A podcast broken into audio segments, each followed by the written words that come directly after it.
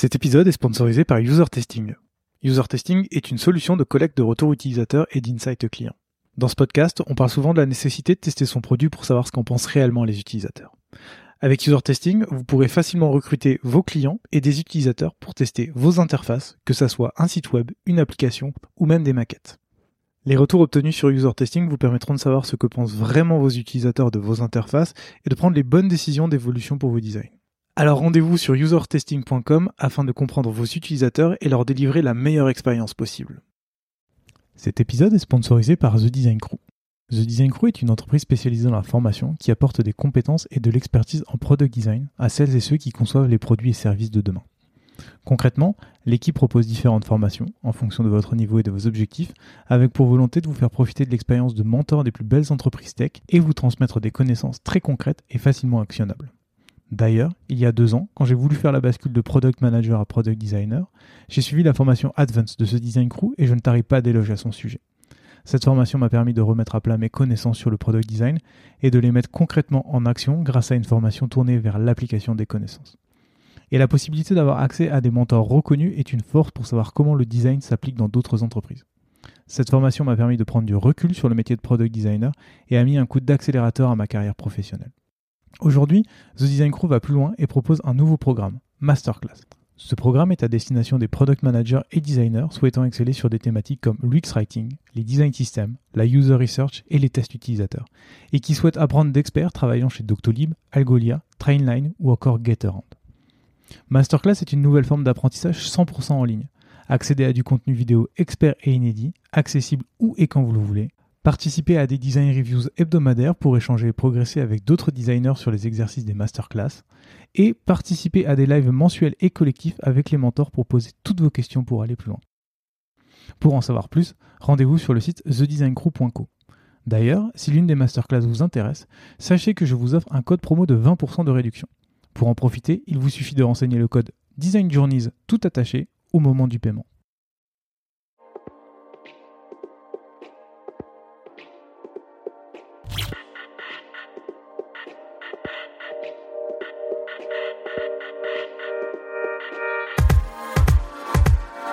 Salut et bienvenue dans Design System, le podcast qui part à la rencontre des talents du design français. Je m'appelle Gauthier Zimmerman et ensemble nous allons essayer de comprendre leur processus créatif, leur méthode de travail et leur façon de se réinventer au quotidien. Bonne écoute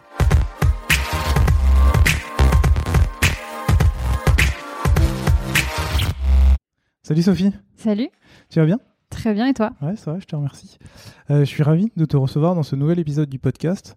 Euh, comme tu me l'as dit un petit peu avant qu'on enregistre, tu as déjà écouté des épisodes, donc tu sais un peu comment ça fonctionne. On va revenir un peu sur ton parcours, apprendre qui tu es, et euh, après on va parler de ton, de ton travail en tant qu'UX Writer.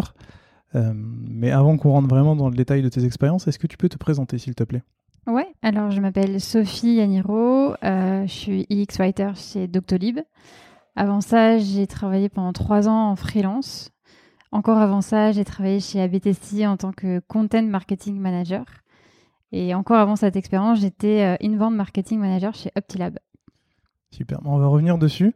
Euh, avant qu'on commence à parler de tes expériences, j'aimerais bien qu'on définisse un terme, histoire que tout le monde soit aligné et tout le monde comprenne ce que tu fais. Est-ce que tu peux nous expliquer ce que c'est qu'un ou une UX Writer et quel est le but de ton métier? Ouais, alors euh, en fait, le, nom peut paraître un petit peu complexe, mais en fait, c'est un métier qui existait euh, déjà, qu'on a juste euh, récemment nommé. Mais en fait, c'est optimiser l'expérience utilisateur, enfin, améliorer l'expérience utilisateur, mais sans intervenir sur le, sur le design, mais en intervenant sur le contenu qui est présent sur les interfaces digitales ou sur un produit. Ok, très bien. J'ai une question qui est un peu provocatrice à te poser qui est euh, est-ce que tu peux nous expliquer en quoi l'UX Writing, c'est du design? Euh, Ouais, alors, bah, en fait, euh, si on regarde un produit et que tu enlèves les mots, en réalité, il est un peu difficile de naviguer sur un produit sans, sans, le contenu. Et, et en fait, c'est uniquement en visualisant un produit sans le contenu qu'on se rend compte de l'importance du contenu. Alors, c'est un, un peu bizarre, euh, mais en fait, le contenu, surtout sur un outil euh, de productivité, euh, comme peut l'être Doctolib, mais comme sont énormément de produits, c'est hyper important parce que ça permet à l'utilisateur de comprendre les actions qu'il fait, de comprendre le produit en général et de, naviguer. Donc en fait, c'est un binôme, le contenu, c'est un binôme avec le design. Et l'un va pas sans l'autre. Hyper intéressant. du coup, dans chaque épisode, j'ai l'habitude de commencer par euh, comment tu en es venu à faire du design et après je me suis posé la question. C'est pour ça que je t'ai demandé en fait si euh, l'UX Writing c'était du design. Et euh, plutôt que de te poser cette question, j'ai plus envie de te poser la question comment tu as commencé à écrire et à devenir UX Writer? Parce que si on retrace un peu ton, ton parcours, tu as d'abord fait une MANA, qui est une remise à niveau en art appliqué, c'est ouais, ça? c'est ça. Après un an, tu as décidé de partir en licence pour faire en licence informatique et communication. Et après, tu as fait un master en marketing, c'est ça, ça. Et si, on analyse bien, en fait, tu as fait un petit peu de parcours, euh, parcours design, enfin de parcours créatif, et après, tu es parti plus dans quelque chose de, du marketing, plus de la communication, de la vente, on va dire.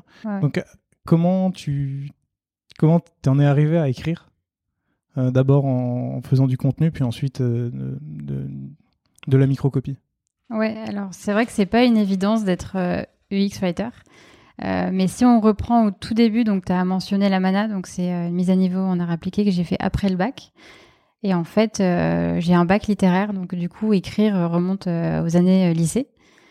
sauf qu'ensuite, après mon bac littéraire, je voulais être designer industriel, donc j'ai fait une mise à niveau en art appliqué. J'ai toujours dessiné à côté de, de, ce que je faisais, de mes études, à titre personnel. Et puis du coup, euh, j'ai fait cette mise à niveau en art appliqué, donc dans le but de devenir designer industriel.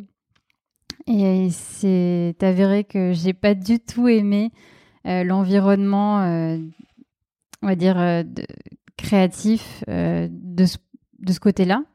Et du coup, je voulais quelque chose de beaucoup plus concret. En fait, j'avais du mal à visualiser comment je pouvais devenir designer industriel. Enfin, pour moi, c'était c'était vraiment pas très concret. Euh, et, du coup, la communication. Euh, puis en fait, j'avais aussi du mal à, à m'imaginer faire ça toute ma vie. D'accord. Euh, et puis il manquait, il manquait quelque chose. Pour moi, c'était une année de mise à niveau en art appliqué. C'était pas, c'était pas mon projet de vie en fait. C'est à ce mhm. moment-là que je m'en suis rendu compte.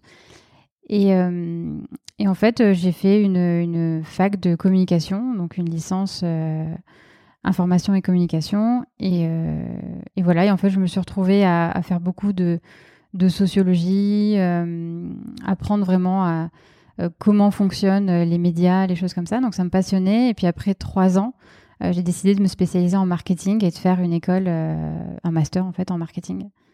Ok, mais jusque-là, tu n'es encore pas spécialisée dans l'écriture? Non, je suis pas spécialisée dans l'écriture. Je suis vraiment plutôt spécialisée en marketing et communication. Donc plutôt sur l'aspect ouais, communication corporate, en fait, comment les entreprises euh, gèrent leur marketing, leur image de marque. Euh, j'ai fait des stages, euh, on va dire, assez classiques. J'ai commencé dans un, dans un service marketing dans un hôtel de luxe 5 étoiles au Luxembourg. Donc vraiment comment tout ce qui était relations presse, j'ai écrit beaucoup de communiqués de presse, j'ai pas mal écrit aussi sur le site web pour promouvoir euh, en fait l'activité du. Donc tu as un peu commencé à ce moment-là. Ouais, voilà. Mais en fait, j'écrivais parce que j'avais une appétence pour le, la rédaction, j'avais une facilité aussi à écrire. Euh, je pense de par aussi mon, mon passif de littéraire, euh, j'ai toujours énormément écrit. Et en fait, je me suis en fait attribué un peu ces, ces missions dans, dans, mes stages de manière complètement naturelle. Après, j'ai fait un stage dans une agence de communication, donc là, pareil, beaucoup de rédactionnel. Et puis après, un stage en marketing chez Air France. Euh, aussi euh, beaucoup de beaucoup de rédactionnel de ouais de rédactionnel ok. Si j'ai bien suivi ton parcours ensuite tu fais de l'inbound marketing? Oui c'est ça. Donc si je résume un peu l'inbound pardon c'est euh, c'est faire en sorte que les gens te trouvent donc c'est toi, tu, tu, rédiges du contenu de telle sorte à ce que quand il tape un mot-clé spécifique dans Google, plutôt que de tomber sur une pub, il tombe sur un article ou sur... Voilà, c'est ça. Donc en fait, c'est euh, c'est suite à, mes études. Donc euh, du coup, euh, je, savais que j'avais une appétence pour le marketing, pour le rédactionnel, mais j'ai jamais mis vraiment un, un, métier ou un nom de métier sur, sur ce que je faisais. Et puis, j'ai en postulant, j'ai trouvé euh, Uptilab qui cherchait une demande marketing manager. Et donc l'objectif, c'était de, à travers plusieurs actions marketing, de générer du trafic sur le site, dans le but de générer du lead pour les commerciaux, euh, dans le but finalement de, convertir ces leads en, clients. Et, donc lui, en fait, la différence avec l'inbound marketing, c'est de créer du contenu à valeur ajoutée pour le prospect, pour justement qu'il soit converti en lead qualifié beaucoup plus rapidement. Ok. Donc, si je comprends bien, là, par rapport à, ton parcours, avant, tu étais plus dans une communication où tu, tu, expliquais qui était la marque, ce qu'elle faisait, etc. De manière très classique et très traditionnelle. D'accord. Ensuite, tu as fait du, de l'inbound, donc c'était vraiment essayer de un peu faire comme une page de vente où tu expliquais vraiment à quoi sert un. Ouais, en fait, le message en inbound, il est beaucoup moins direct. C'est, c'est pas euh, tu écris un article où tu promouvois le produit ou tu promouvois euh, la marque c'est vraiment, tu vas plutôt partir de la problématique des prospects euh, et en fait leur apporter du contenu de qualité et sans leur vendre directement ou leur parler directement du produit que, tu, que tu vends ou que le service que tu proposes. Voilà, donc c'est beaucoup moins frontal, on va dire, que ce que je faisais chez Air France ou en agence. c'est vraiment un peu plus se creuser la tête sur quelles sont les problématiques que les utilisateurs, enfin que les prospects ont pour leur fournir le contenu le plus qualitatif possible. Très bien. On, va en reparler un petit peu après, puisque après euh, cette expérience-là, tu es devenu content strategist chez ABTST. Donc là encore, tu faisais du, de la production de contenu, pareil, un peu, c'était un peu de l'inbound aussi? Alors, c'est différent parce qu'en inbound marketing, il y avait plusieurs axes. Euh, marketing, oui. Hum. il y avait plusieurs actions marketing à faire pour générer du trafic en fait euh, sur le site. Donc il y avait du, principalement du contenu, mais il y avait aussi euh, des newsletters. Enfin, je, faisais vraiment beaucoup de choses. Il y avait aussi de l'événementiel. C'était de trouver les, les salons les plus pertinents pour les pour les commerciaux. D'accord. et ensuite, en fait, j'étais pas spécialisée dans la stratégie de contenu à ce moment-là. C'est pour ça que après un an, j'ai rejoint BTC pour être vraiment spécialisée dans la stratégie de contenu. Et là, j'étais vraiment focalisée sur sur la stratégie, le contenu, les articles de blog, euh, les contenus euh, téléchargeables aussi, des études beaucoup plus euh, poussées, des contenus beaucoup plus qualitatifs pour, pour les prospects. Ok. Après, si je me souviens bien, après un petit peu moins d'un an, tu décides de continuer chez ABTC mais en tant que freelance. Oui. Parce qu'avant, tu étais en, CDI. Oui. Après, tu fais du freelance en content strategist et UX writer. Oui. donc de 2017 à, à 2020. C'est ce que j'ai noté.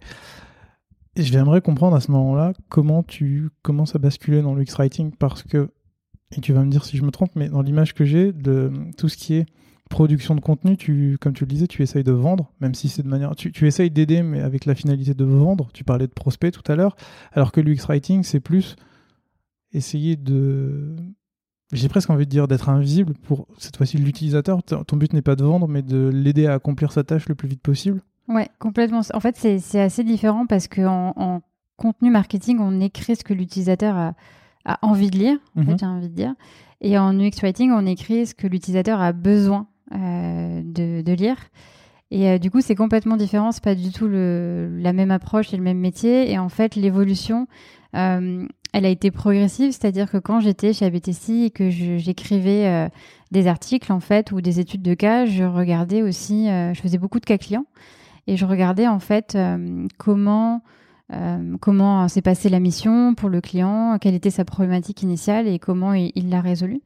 Et, euh, et, à ce moment-là, je commençais à m'intéresser à l'UX parce que je me rendais compte qu'en changeant quelques mots, on pouvait avoir un taux de conversion qui augmentait.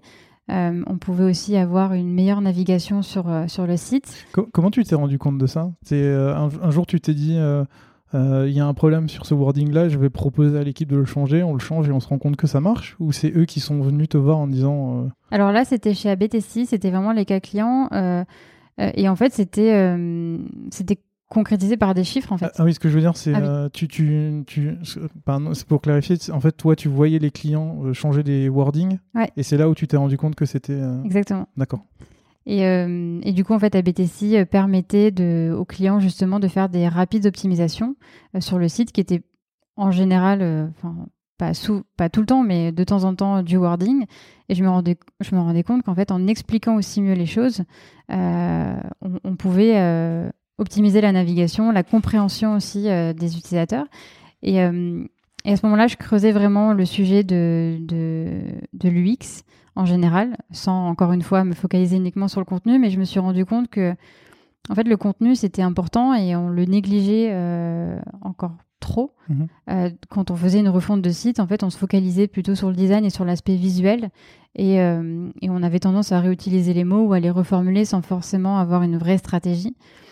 Euh, et en fait, comment j'en suis arrivée à, à faire des missions plutôt du X-Writing en freelance? En fait, quand je travaillais avec plusieurs startups qui avaient comme colonne vertébrale un produit, Mhm. et du coup, le fait d'écrire du contenu marketing euh, en faisant la promotion de ce produit, on va dire, euh, je, m'intéressais vraiment au produit. Et puis du coup, comme j'étais celle qui écrivait les articles, ben après j'étais un petit peu celle qui aussi euh, écrivait euh, des articles plutôt focalisés sur le produit, donc du product marketing.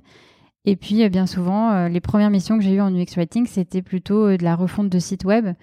Donc là, je travaillais avec les designers pour vraiment retravailler le site, mieux expliquer la proposition de valeur du produit, mais aussi euh, euh, aider l'utilisateur à naviguer sur le site et à demander une démo ou télécharger un, un- un contenu ou, ou autre. Et, euh, et c'est à ce moment-là en fait que je faisais un peu de l'UX writing sans vraiment savoir que, Que c'était ça. que c'était ça. Euh, et puis après, euh, au fur et à mesure, ben, j'ai euh, affiné aussi mes connaissances dans, dans le sujet. Euh, et du coup, euh, j'ai mis un, un vrai euh, nom sur euh, les missions que j'avais euh, donc du X-Writing. Puis après, en fait, je me suis vraiment euh, plus spécialisée euh, dans ce domaine-là. D'accord.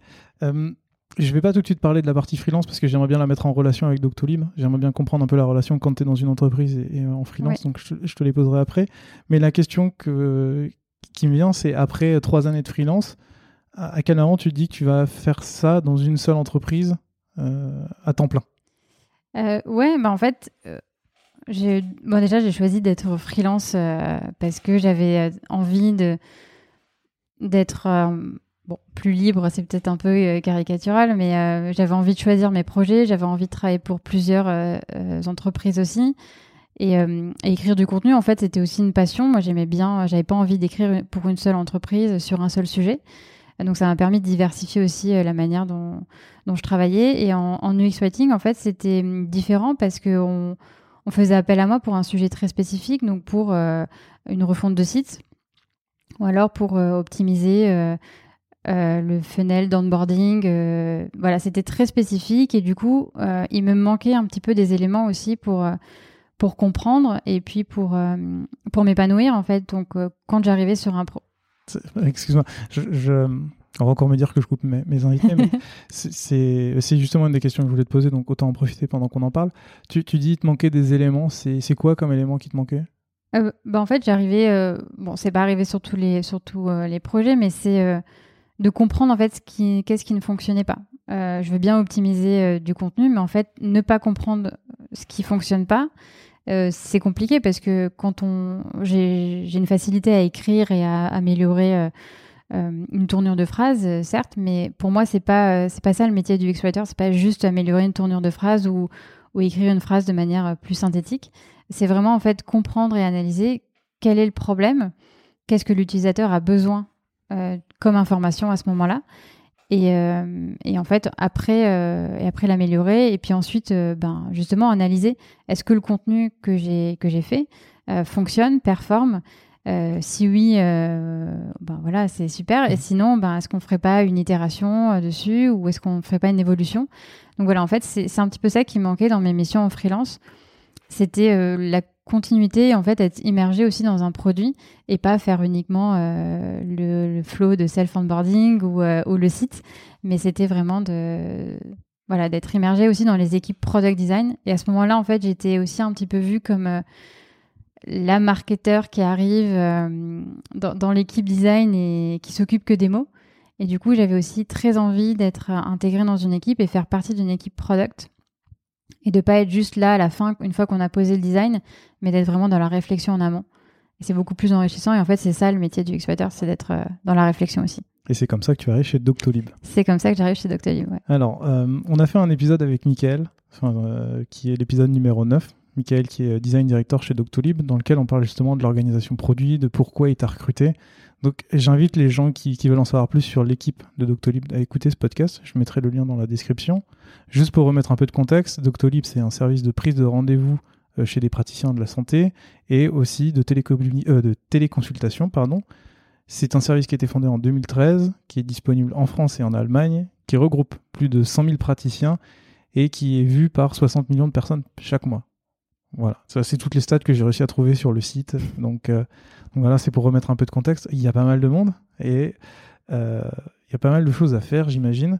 Du coup, avant qu'on parle de toi et en arrivée, j'aimerais bien comprendre, si, si tu t'en souviens, comment se passait la microcopie et l'UX Writing chez Doctolib avant ton arrivée?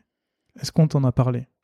Euh, Oui, on m'en a parlé. Alors, c'était géré par les product designers ou les product managers directement. Ok, donc il y avait vraiment personne qui était, euh, qui était dédié à cette tâche-là. Et... Non, mais comme c'est souvent le cas, en fait, il y a, bon, tu as dû le voir, mais il y a très peu euh, d'UX Fighter en poste. Très, très peu. Hein. Et, euh, et, du coup, en fait, c'est c'est une mission, on va dire, qui, qui, est gérée par les product designers ou les product managers directement. Et c'est très courant, c'est très commun mm. encore aujourd'hui. Quoi. Ouais, parce que c'est mon point de vue, mais c'est un travail qui est encore assez mal compris. Ouais. Et dont la valeur est encore assez mal perçue et comprise. Ouais, et puis souvent, en fait, en, interne, on a, euh, ben, comme ce que je faisais avant, le, content stratégiste euh, interne qui euh, va filer un coup de main aux équipes produits pour, pour améliorer ou optimiser le, le, contenu. Je trouve ça assez. D'ailleurs, je trouve ça assez paradoxal, assez, assez ironique dans le sens où, comme c'est une personne qui est plutôt orientée business, le content strategist, ce que tu disais tout à l'heure, donc qui va essayer de vendre quelque chose. C'est pour moi c'est deux métiers qui sont assez différents, même si c'est écrire. Du coup, tu es quand même sur deux deux facettes pas le même métier, je te confirme. bon, on va en reparler un peu après, mais euh, du coup, toi, tu arrives chez Doctolib. Euh, je me souviens que Mickaël m'avait dit euh, on en avait marre de passer du temps euh, à discuter toujours du boarding pendant des heures, donc ils t'ont recruté. Toi, tu arrives chez Doctolib en tant que premier X-Writer. Comment ça se passe? Qu'est-ce que, Quelles sont tes premières missions? Parce que j'imagine que tu vas pas arriver en disant ok, on réécrit tout. Non, non, non, c'est pas possible. Et puis, c'est, c'est, pas, le, c'est pas le but non plus. j'ai eu la chance de rejoindre Doctolib après, on va dire, une, grande phase d'évangélisation sur le métier par, par Michael. Donc du coup, euh, t'es arrivé en terrain conquis. Voilà, c'est ça. Euh, j'étais, euh, j'étais très attendue et puis en fait, il y a eu une une vraie évangélisation sur le métier. donc en fait, tout le monde savait quelle était quelle était la valeur de d'un UX writer. ce que j'ai fait en premier, c'était, bah, il y avait évidemment, il y a la réalité qui est les fonctionnalités qui, qui sortent et, et, celles qui sont revues, optimisées. Euh, du coup, il y avait cette partie, on va dire, production à faire, où je travaille directement avec les product managers, enfin avec les feature teams. Euh, il y a aussi euh, l'autre aspect du métier qui est de créer des guidelines pour justement éviter les débats interminables sur est-ce qu'on met ER ou EZ sur le CTA. donc voilà, en fait, il y avait ces deux choses à faire un peu en parallèle, ce que je fais encore aujourd'hui en parallèle. c'est vraiment la partie opérationnelle et la partie stratégie. Et du coup, euh, non, je suis pas arrivée en disant on, casse tout, on réécrit, parce qu'il y avait des choses qui étaient euh, euh, évidemment justes et, correctes et pas forcément à, repasser. Mais en fait, la, la plus, le plus gros enjeu de, de mon, à mon arrivée chez Doctolib, c'était de d'uniformiser et d'unifier le contenu parce que du coup, il était fait par différentes feature teams, par différentes personnes qui, qui ben voilà, il n'y avait pas forcément de communication, enfin en tout cas de discussion autour du contenu que chacun avait produit. Et euh, du coup, voilà, il fallait créer une vraie cohérence. Et, euh, ça, ça a été euh, ma première mission. Comment tu crées ces guidelines? Ce que je veux dire par là, c'est que dans l'épisode numéro 10 avec, avec Nicolas de, de quand on parle de design system, il arrive et il te dit Bon, bah, on se rend compte qu'il y a 15 000 couleurs, donc on remet les couleurs à plat. Est-ce que toi, tu arrives et tu dis on utilise 15 000 verbes différents, maintenant on va utiliser un seul verbe comme ça. Est-ce que ça marche de la même façon que quand tu crées un design system, on va dire côté designer? Est-ce que tu as un, content system en fait? Bah ouais, c'est ça, j'ai euh, un content system, d'ailleurs qui est intégré au design system euh, euh, et, et, du coup ça c'est hyper, hyper important parce que ça pourrait être consulté au même endroit, enfin c'est vraiment une ressource qui sera disponible pour tout le monde Et en fait, c'est un peu la même démarche. C'est un audit de l'existant et, et, en fait mettre en, en avant quelques quelques problématiques, on va dire. Par exemple, utiliser trois mots différents pour dire, euh, pour nommer un praticien. Euh, euh, on dit médecin, on dit professionnel de santé, on dit praticien. Voilà, c'est des choses que, que j'ai remarquées, que j'ai notifiées. Et après, c'est aussi histoire de comprendre pourquoi on a diversifié le wording. Est-ce que c'est d'un point de vue légal? Est-ce que c'est parce que plusieurs personnes ont, mis les mains dedans? Après, c'est aussi voir les CTA. Est-ce que euh, est-ce qu'il y a une norme qui, ressort ou est-ce que justement c'est plutôt euh, euh, plutôt anarchique mhm. Voilà. Enfin, c'est vraiment une analyse de l'existant et après essayer de normer les choses et, d'en créer des guidelines. Ok. Et dans, dans, ces guidelines et dans ces normes, comment tu intègres l'aspect, on va dire, la, tonalité de la marque? Tu vois, côté, côté marketing, où on, on met vachement, je sais pas, ça va être plutôt fun, plutôt, mhm. plutôt sérieux.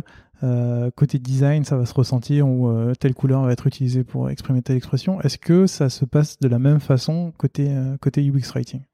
Alors, pour justement définir ces guidelines, il faut aussi. faut connaître son, image de marque, on va dire, son positionnement. travailler aussi sur le tone of voice. par exemple, aujourd'hui, une question qu'on se pose et sur laquelle on, travaille, c'est est-ce qu'on s'exprime de la même manière auprès des praticiens et auprès des patients. Euh, Est-ce qu'on doit avoir un tone of voice euh, similaire alors qu'on a deux audiences différentes? Euh, Du coup, voilà, c'est des questions qu'on se pose et, et du coup, le, le fait d'approfondir ces sujets se permet aussi de définir des règles d'écriture sur le produit. Quand tu dis c'est des questions qu'on se pose, on c'est qui? C'est toi la troisième personne ou c'est toute l'équipe? Est-ce que ça intègre la direction, le marketing? Parce que le, sujet de l'UX Writing, même s'il est souvent rattaché aux équipes design, j'ai l'impression qu'il communique aussi vachement sur la marque et que tu as des. As, forcément le marketing qui a son mot à dire et, toi qui vas travailler avec le marketing aussi pour que vous ayez une, image et un ton enfin, identique et des, wordings à peu près identiques. Est-ce que c'est ça, on? Oui, c'est ça. en fait, un, UX writer, je dis souvent euh, on euh, quand je parle de, de, mon métier, parce qu'en fait, euh, je pars du principe qu'un UX writer peut pas travailler seul. Euh, il est intégré dans une équipe de plusieurs product designers, dans souvent une équipe, euh, dans une entreprise pardon, qui est, euh, qui est souvent une certaine taille, mhm. avec un produit qui est, qui est aussi plutôt enrichi. Et quand je dis on, c'est l'équipe produit, c'est l'équipe marketing, c'est l'équipe stratégie. Le tone of voice aujourd'hui, je, je, je, serais incapable de travailler dessus toute seule parce que j'ai pas non plus l'historique. Et puis le marketing a, a aussi sa vision de, de l'audience à, qui on s'adresse. Il y a les équipes design. Il ne faut pas que ça soit décorrélé de l'existant et il faut que ça soit aussi euh, aligné avec euh, le discours euh, externe, marketing, et avec la, vision aussi de, la hiérarchie. Et comment vous faites justement pour, pour travailler et vous mettre raccord ensemble? Je, je, refais encore un parallèle avec l'épisode de Nicolas parce que je trouve que le design system est assez est assez raccord avec un content system. C'est lui, il dit par exemple, la brand va travailler sur une couleur et euh, cette couleur, on peut pas la mettre sur un, sur un site. Donc on va trouver une espèce de variante de cette couleur pour que ça passe. Est-ce que toi, ça se passe exactement de la même façon? Le marketing va utiliser un terme, mais toi, tu te rends compte que sur une interface, ce n'est pas bon, donc vous allez utiliser un, terme légèrement euh, différent, mais qui veut dire la même chose, de telle sorte à ce que ça soit mieux compris des utilisateurs. Oui, c'est un peu ça en fait. on, on s'accorde euh, il, faut, il faut de toute façon s'accorder euh, parce que le, produit, encore une fois, c'est euh, la colonne vertébrale de, de Doctolib. Donc, euh, on ne peut pas s'exprimer d'une certaine manière ou utiliser certains mots ou un tone of voice dans le produit qu'on ne retrouverait pas dans les discours marketing ou externes. Et du coup, en fait, c'est un travail qu'on fait ensemble sur lesquels on s'accorde. Alors après, évidemment que le marketing a beaucoup plus de j'ai envie de dire, de liberté, parce que du coup, il est, le marketing n'est pas contraint euh, par, un, par de l'espace euh, sur, sur le produit. Donc du coup, elle peut raconter mhm. euh, beaucoup plus de choses que, que moi, mais, mais évidemment qu'on s'accorde sur, sur énormément de choses. Quoi. Ok. Du coup, je refais le parallèle avec ta, ta vie d'avant, ta vie de freelance. Comment tu fais quand tu arrives dans une entreprise et qu'on te dit, bah voilà, refais un, refais un, tunnel d'onboarding ou un CTA Comment tu fais pour t'inspirer, j'imagine, en très peu de temps de justement ce tone of voice, de l'image de marque? Est-ce que tu as le temps de faire ça ou on te dit juste, voilà, le CTA, refais-le de telle sorte à ce qu'il performe 50 fois mieux que... Alors ça, c'était l'erreur souvent au début, de me lancer un peu tête baissée dans, le projet. Et en fait, c'est hyper important de parler avec euh, les équipes en amont pour justement comprendre euh, bah, quel est le besoin, euh, qu'est-ce qu'on attend justement aussi de moi, et puis qui est l'entreprise en fait, qui sont ses utilisateurs? Il y, a, énormément de questions à, se poser que je posais d'ailleurs avant de me lancer dans un, projet parce que juste, comme je disais tout à l'heure, juste optimiser un mot, une tournure de phrase, je sais le faire. mais encore une fois, le, le, métier du X-Writer, c'est de penser à l'utilisateur d'abord et de se dire, mais en fait, qu'est-ce qu'il a besoin à ce moment-là mhm. euh, comme, comme contenu pour utiliser au mieux euh, le, produit ou le site. Tu parles justement de, l'utilisateur, de comment il peut l'utiliser, comment il doit l'utiliser. Et tout à l'heure, tu disais que euh, parfois, tu t'arrivais un peu à la fin et tu savais pas quels étaient les problèmes. Ouais. Et donc, j'en viens à me poser la question de comment tu travailles, toi, aujourd'hui, chez Doctolib, au sein de, l'équipe design. À quel moment tu interviens euh, On en parlait avec Michael. Dans, dans, votre équipe euh, chez Doctolib, vous avez des UX researchers, donc qui sont mm. là pour rechercher les problèmes, des product designers qui sont là pour les aider et puis faire tout ce qui est maquette, les tester, etc. Toi, dans ce processus-là, tu es où? Alors moi, je suis intégrée dans l'équipe product design. Euh, donc en fait, euh, je travaille directement euh, sur Figma avec les product designers. mais c'est vrai qu'on a la chance d'avoir l'équipe user research qui est intégrée dans notre dans notre équipe design, et du coup, ça me permet d'avoir une vraie proximité avec eux et et de participer parfois à l'élaboration de, de, tests utilisateurs, ou en tout cas de leur dire, ben voilà, sur, cette, sur cet écran-là, j'aimerais qu'on vérifie la compréhension de tel ou tel wording. Euh, je participe aussi euh, dès que je peux. T'imagines, comme je suis la seule UX Writer, je ne peux pas être partout en même temps. Mais dès que je le peux, euh, et sur certains projets, je participe aux, entretiens utilisateurs aussi, aux ateliers, pour vraiment avoir aussi comprendre, moi, comment, comment fonctionnent les, les utilisateurs, comment ils réagissent avec, et interagissent avec l'interface. ça, c'est hyper important et c'est pour ça que j'essaie d'arriver le plus en amont possible euh, mais parfois, euh, parfois c'est c'est pas le cas et parfois il y a Maintenant, j'ai je commence à avoir un historique aussi euh, chez Doctolib, donc il y a des choses que je, je sais. Donc, je mhm. peux intervenir plutôt dans la conception, enfin plus tard, pardon, dans la conception, et du coup savoir ce que j'ai fait avant, parce que là, ce qui est intéressant, c'est aussi je fais l'optimisation sur des écrans que j'ai fait précédemment, et, et, du coup là, c'est hyper intéressant. Le, le, PM me dit, ben voilà, en fait, on se rend compte que il n'y a, y a, pas forcément la, la performance attendue. Et, euh, du coup, euh, voilà, on, retravaille là-dessus ensemble. Ok. on va faire une toute petite aparté sur ce que tu viens de dire, puisque tu peux te disais que tu étais la seule. Et donc, c'est un peu compliqué en termes de temps, j'imagine, puisque tu es toute seule pour combien de designers déjà? Euh, Je crois qu'il y a 12 product designers. Ça fait, ça fait beaucoup de maquettes sur lesquelles travailler au niveau du boarding. Euh, du coup, les guidelines que tu es en train de créer, est-ce que euh, le but à terme, c'est de pouvoir les donner aux product designers, aux product managers et leur dire maintenant vous vous débrouillez et toi tu refais juste une passe à la fin pour s'assurer que ça, marche bien? Ou c'est plus un, outil qui servira aux, futurs UX writers qui viendront t'aider? Euh, alors non, c'est un outil qui servira à, tout le monde en fait. l'objectif aussi, enfin mon objectif, et je pense que l'objectif de l'UX Writer, c'est aussi de d'aider euh, tout le monde à, j'ai envie de dire, monter en compétence sur la rédaction de contenu et avoir beaucoup plus de facilité, d'aisance à écrire le, contenu. Euh, je suis intégrée dans l'équipe product design, donc en fait, je participe à tous les rituels, donc les, workshops qu'on fait euh, toutes les semaines. Et, et, du coup, je leur partage l'avancée aussi de, de, ces guidelines. Ils ont accès aux documents vu que c'est dans le design system.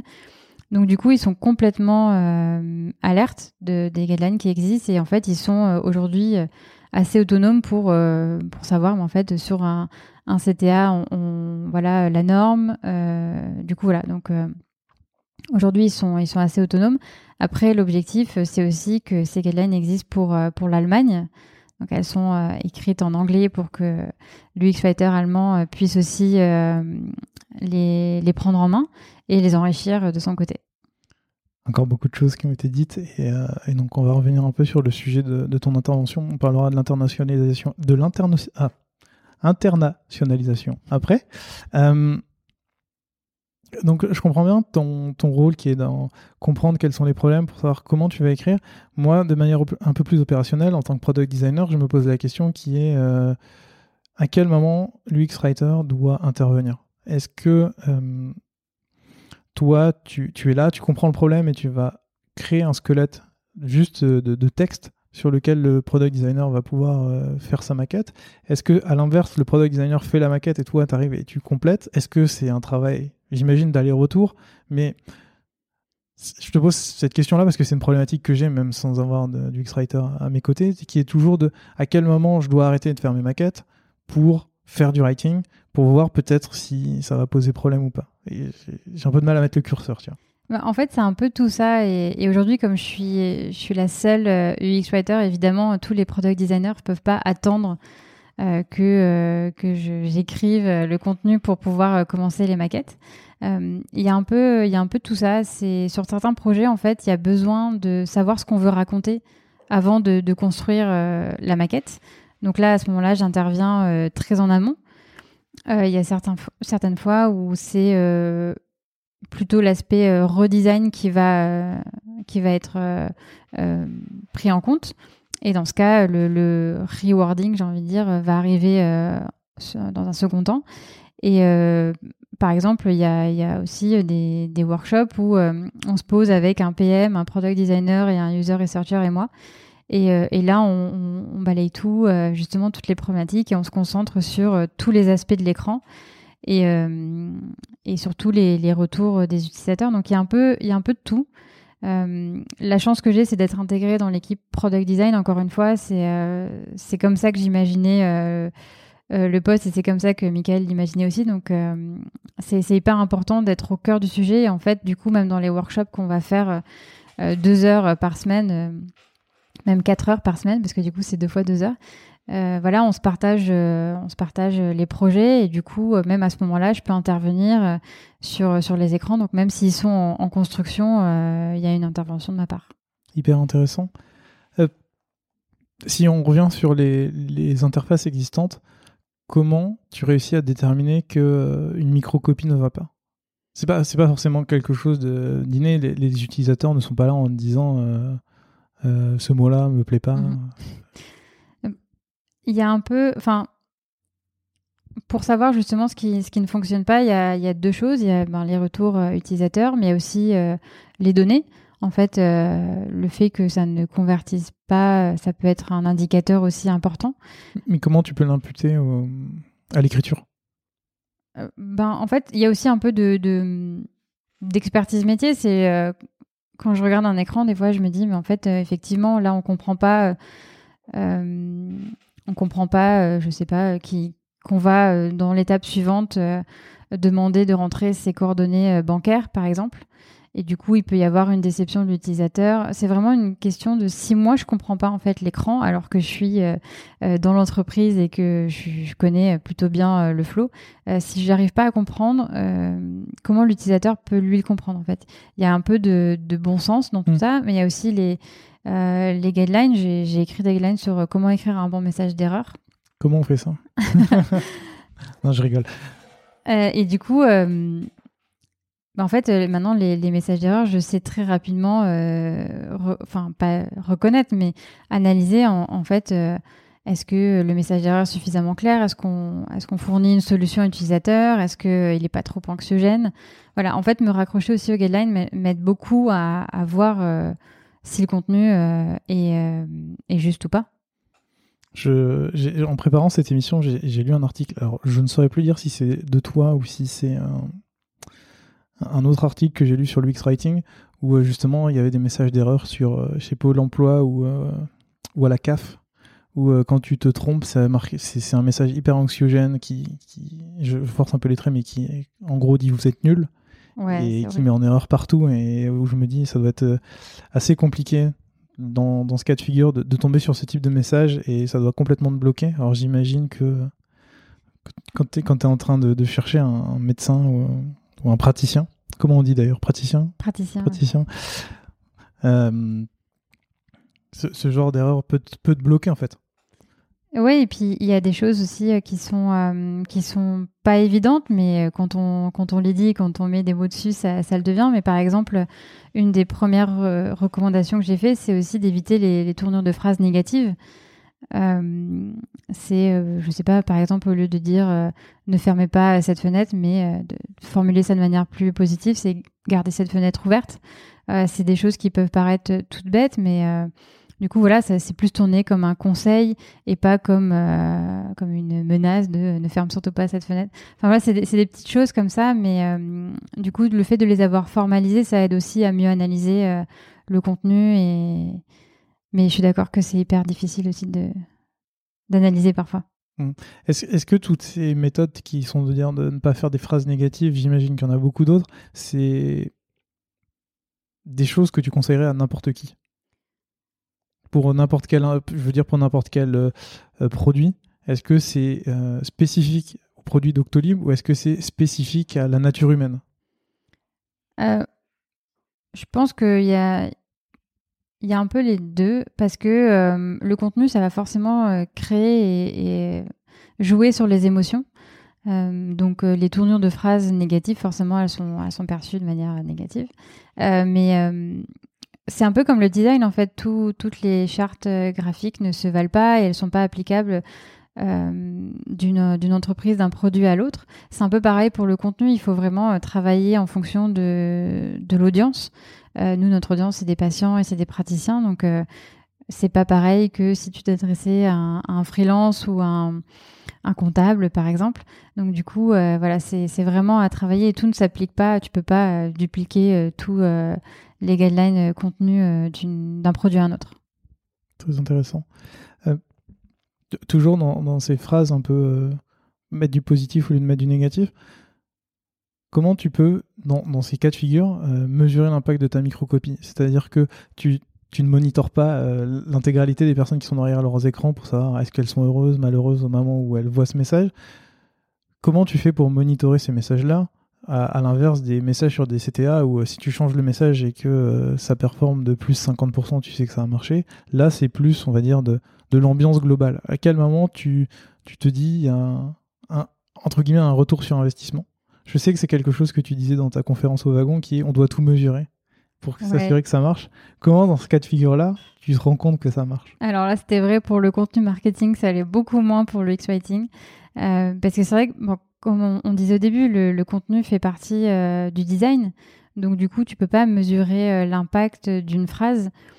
Ça marche pour certains, certains composants, comme un, un CTA, mais par exemple pour, pour un message d'erreur, tu peux pas mesurer l'impact du message d'erreur.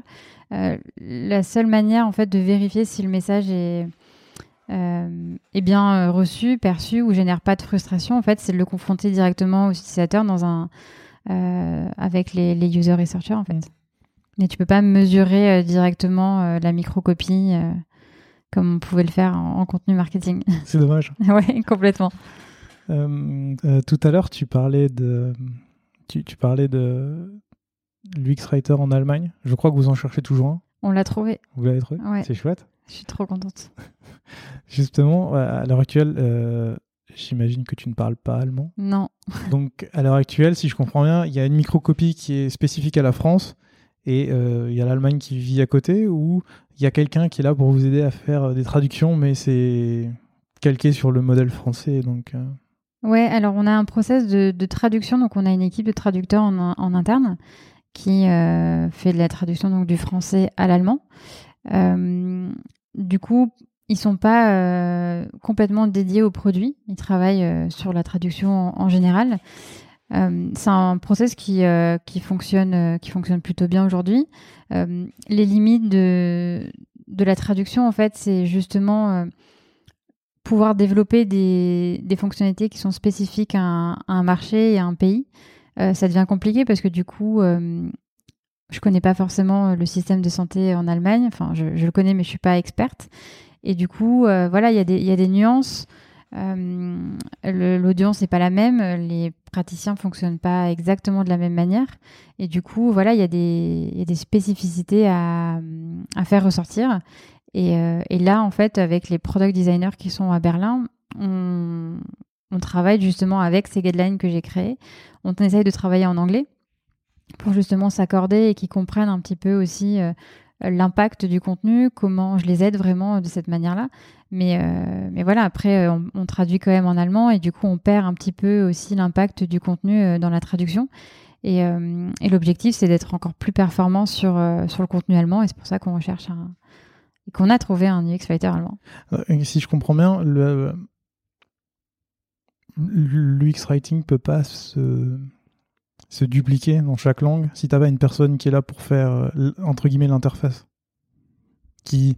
qui si, je, si je peux reformuler, c'est-à-dire que vous avez des guidelines qui sont euh, génériques, que toi tu appliques dans, ton, dans, tes interfaces en français, qui doivent marcher en, en allemand, mais qui euh, perdent toute leur subtilité, enfin toute la subtilité de la langue allemande, c'est ça? Euh, oui, c'est ça. Alors après, le, tu traduire un produit, euh, ça, ça fonctionne. Mmh. Euh, là où nous, on va aller un peu plus loin, c'est vraiment de développer et localiser le produit en fonction des besoins vraiment du pays. Et dans ce cas, il, y a vraiment de la, création de nouvelles fonctionnalités qui sont spécifiques. Et, et là, il faut créer aussi le contenu en fonction de, de, de, cette fonctionnalité. Donc là, la traduction a ses limites en, tout début de, discussion, je te posais la question de est-ce que l'UX Writing c'est du design euh, et, plus on en parle, et en fait, plus je me rends compte que la façon dont tu as de t'exprimer, de, parler de ton métier, c'est complètement du design en fait. Les problèmes sont exactement les mêmes. Enfin, les problèmes. La, la, façon de faire euh, est la même. On parlait de double diamant avec, euh, avec Jérémy de GetAround qui était trouver un problème, tester des choses, arriver à une solution finale, la retester et la mettre en production finalement, vous faites, enfin, vous, tu fais exactement la même chose euh, à, ton niveau, qui est lui-même intégré dans un niveau qui est plus grand, qui est euh, l'équipe design. Ouais, complètement. Voilà, c'est juste une, une réflexion dessus.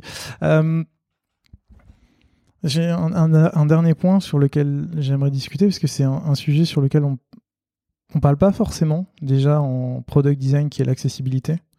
On, c'est un peu, euh, après l'écriture, un, enfant pauvre du, product design où c'est. Euh, les couleurs sont pas forcément les bonnes, euh, la façon de présenter n'est pas forcément la, mieux.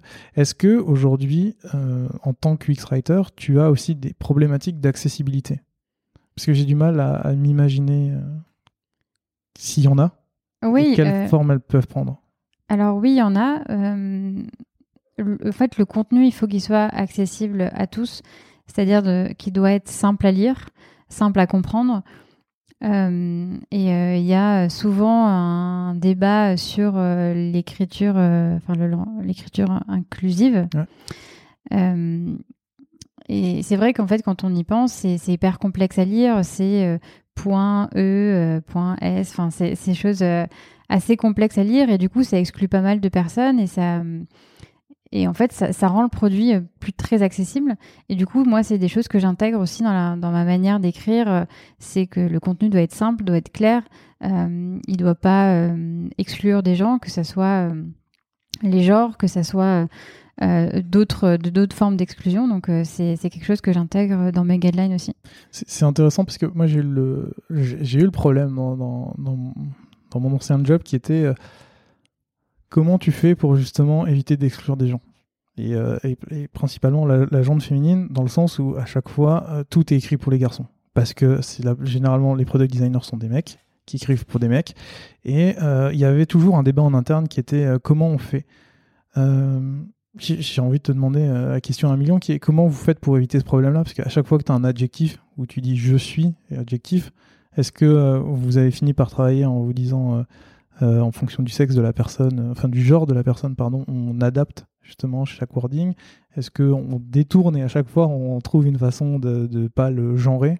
Comment Ouais, c'est exactement ça en fait. Euh, je suis plutôt pour l'écriture non genrée. Alors je sais pas si ça se dit vraiment comme ça, mais en fait c'est vraiment contourner le problème. C'est hyper dur, non? Non, quand tu as pris l'habitude, tu t'y fais. Mais par exemple, au lieu d'écrire française, français, tu peux très bien dire la population française, par exemple. D'accord, oui, tu, tu paraphrases. Voilà, c'est ça. Donc, du coup, c'est une manière de contourner le problème et d'éviter ben, l'exclusion, en fait. D'accord. Et, si, si, je peux rentrer un peu dans le détail, vous aujourd'hui chez Doctolib, vous avez décidé de vous voyer les personnes ou d'utiliser ER, euh, IR, enfin de comment vous vous adressez aux personnes? Parce qu'en fonction de comment tu vas t'adresser, tu vas genrer différemment. Ouais. Euh, bah, du coup, on a la chance d'avoir le vous en français, euh, du coup, qui permet de, de contourner cette question et, et l'exclusion en fait de, du féminin et du masculin. C'est plutôt pratique. C'est encore plus pratique en anglais quand tu peux tout, contourner. Mais, euh, ok, et j'en profite aussi parce que euh, j'ai découvert un truc aussi en, préparant cette émission qui est par exemple que l'écriture inclusive est, en plus d'être difficile à lire, est euh, complètement inadaptée aux personnes non-voyantes qui utilisent un, un un, un, peu comme un Siri qui va lire tout et en fait qui bug sur l'intégralité de ses, écritures et donc qui fait que, que l'interface n'est pas du tout pratique. Merci beaucoup Sophie d'avoir euh, discuté sur ce métier qui est, qui qui je trouve, assez euh, mal, assez méconnu et euh, incompris dans, dans, la sphère product design. Et j'imagine que c'est quelque chose qui va prendre de plus en plus d'ampleur. avant qu'on enregistre, tu disais que c'était beaucoup un, métier de, de freelance aujourd'hui. Ce que j'ai du mal à percevoir en fait après tout ce que tu as dit, puisqu'il faut vraiment comprendre les problèmes de l'entreprise, son image de marque, le ton à donner. Et donc, bah, j'espère, j'espère en fait à terme pouvoir interviewer encore d'autres X-Writers pour continuer à parler de ça, parce que c'est, vraiment un, sujet hyper intéressant. Euh, avant de, se quitter, j'ai toujours une petite question qui est est-ce que tu as des ressources à nous recommander euh, autour euh, de l'UX-Writing ou du, design en général? Euh, oui, en, alors en, termes de ressources, euh, t'imagines bien qu'il n'y a, pas grand-chose euh, en, français. du coup, j'ai le livre Content Design de Sarah Richard, qui est un petit format, qui est vraiment accessible à tous pour comprendre le métier de content designer et, et, ses spécificités en fait. Sinon, tu as le podcast qui s'appelle UX Writer of Silicon Valley, euh, où il y a beaucoup d'interviews justement de plusieurs euh, UX writers euh, de, d'entreprises comme Dropbox, Spotify, etc. Et c'est hyper intéressant parce que du coup, ils sont dans une dimension qui est complètement différente avec des équipes d'une dizaine de personnes. Et c'est, hyper intéressant de voir comment ça s'est construit justement là-bas. D'ailleurs, comment t'expliques que, qu'aux États-Unis, ils ont totalement compris cette dimension avec des équipes que je trouve parfois surdimensionnées. Tu parles d'une dizaine de personnes pour Dropbox. J'ai un peu du mal à imaginer, au bout d'un certain temps, qu'est-ce qu'ils continuent d'écrire ou qu'est-ce qu'ils font. Comment tu, tu... Pourquoi il y a un tel, enfin, selon toi, pourquoi il y a un tel décalage aujourd'hui entre euh, Je pense que c'est euh, c'est la, méconnaissance en fait du, du métier mmh. aujourd'hui qui fait que euh, on n'a pas forcément encore exprimé ce besoin en interne qui justifie le recrutement. Euh, donc il y a la méconnaissance, il y a aussi la maturité euh, des produits. Il faut quand même une certaine euh, équipe product design pour, pour intégrer un UX writer. Aujourd'hui, par exemple, ils sont 12, je suis, je suis seule. C'est, c'est, pas déconnant en fait comme, comme ratio. D'accord.